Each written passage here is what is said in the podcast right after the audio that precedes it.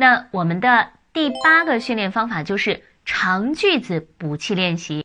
什么叫做长句子补气练习呢？就是你的气息支撑不到这个句子的终点了。练习的时候，我们长句子当中就要进行补气了。这个是比较实用的补气的练习方法。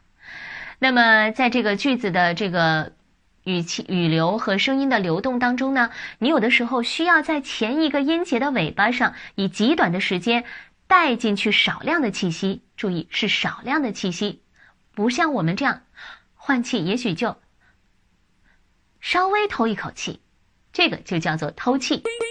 所谓的偷气呢，就是比换气时间还要短，气量还要小。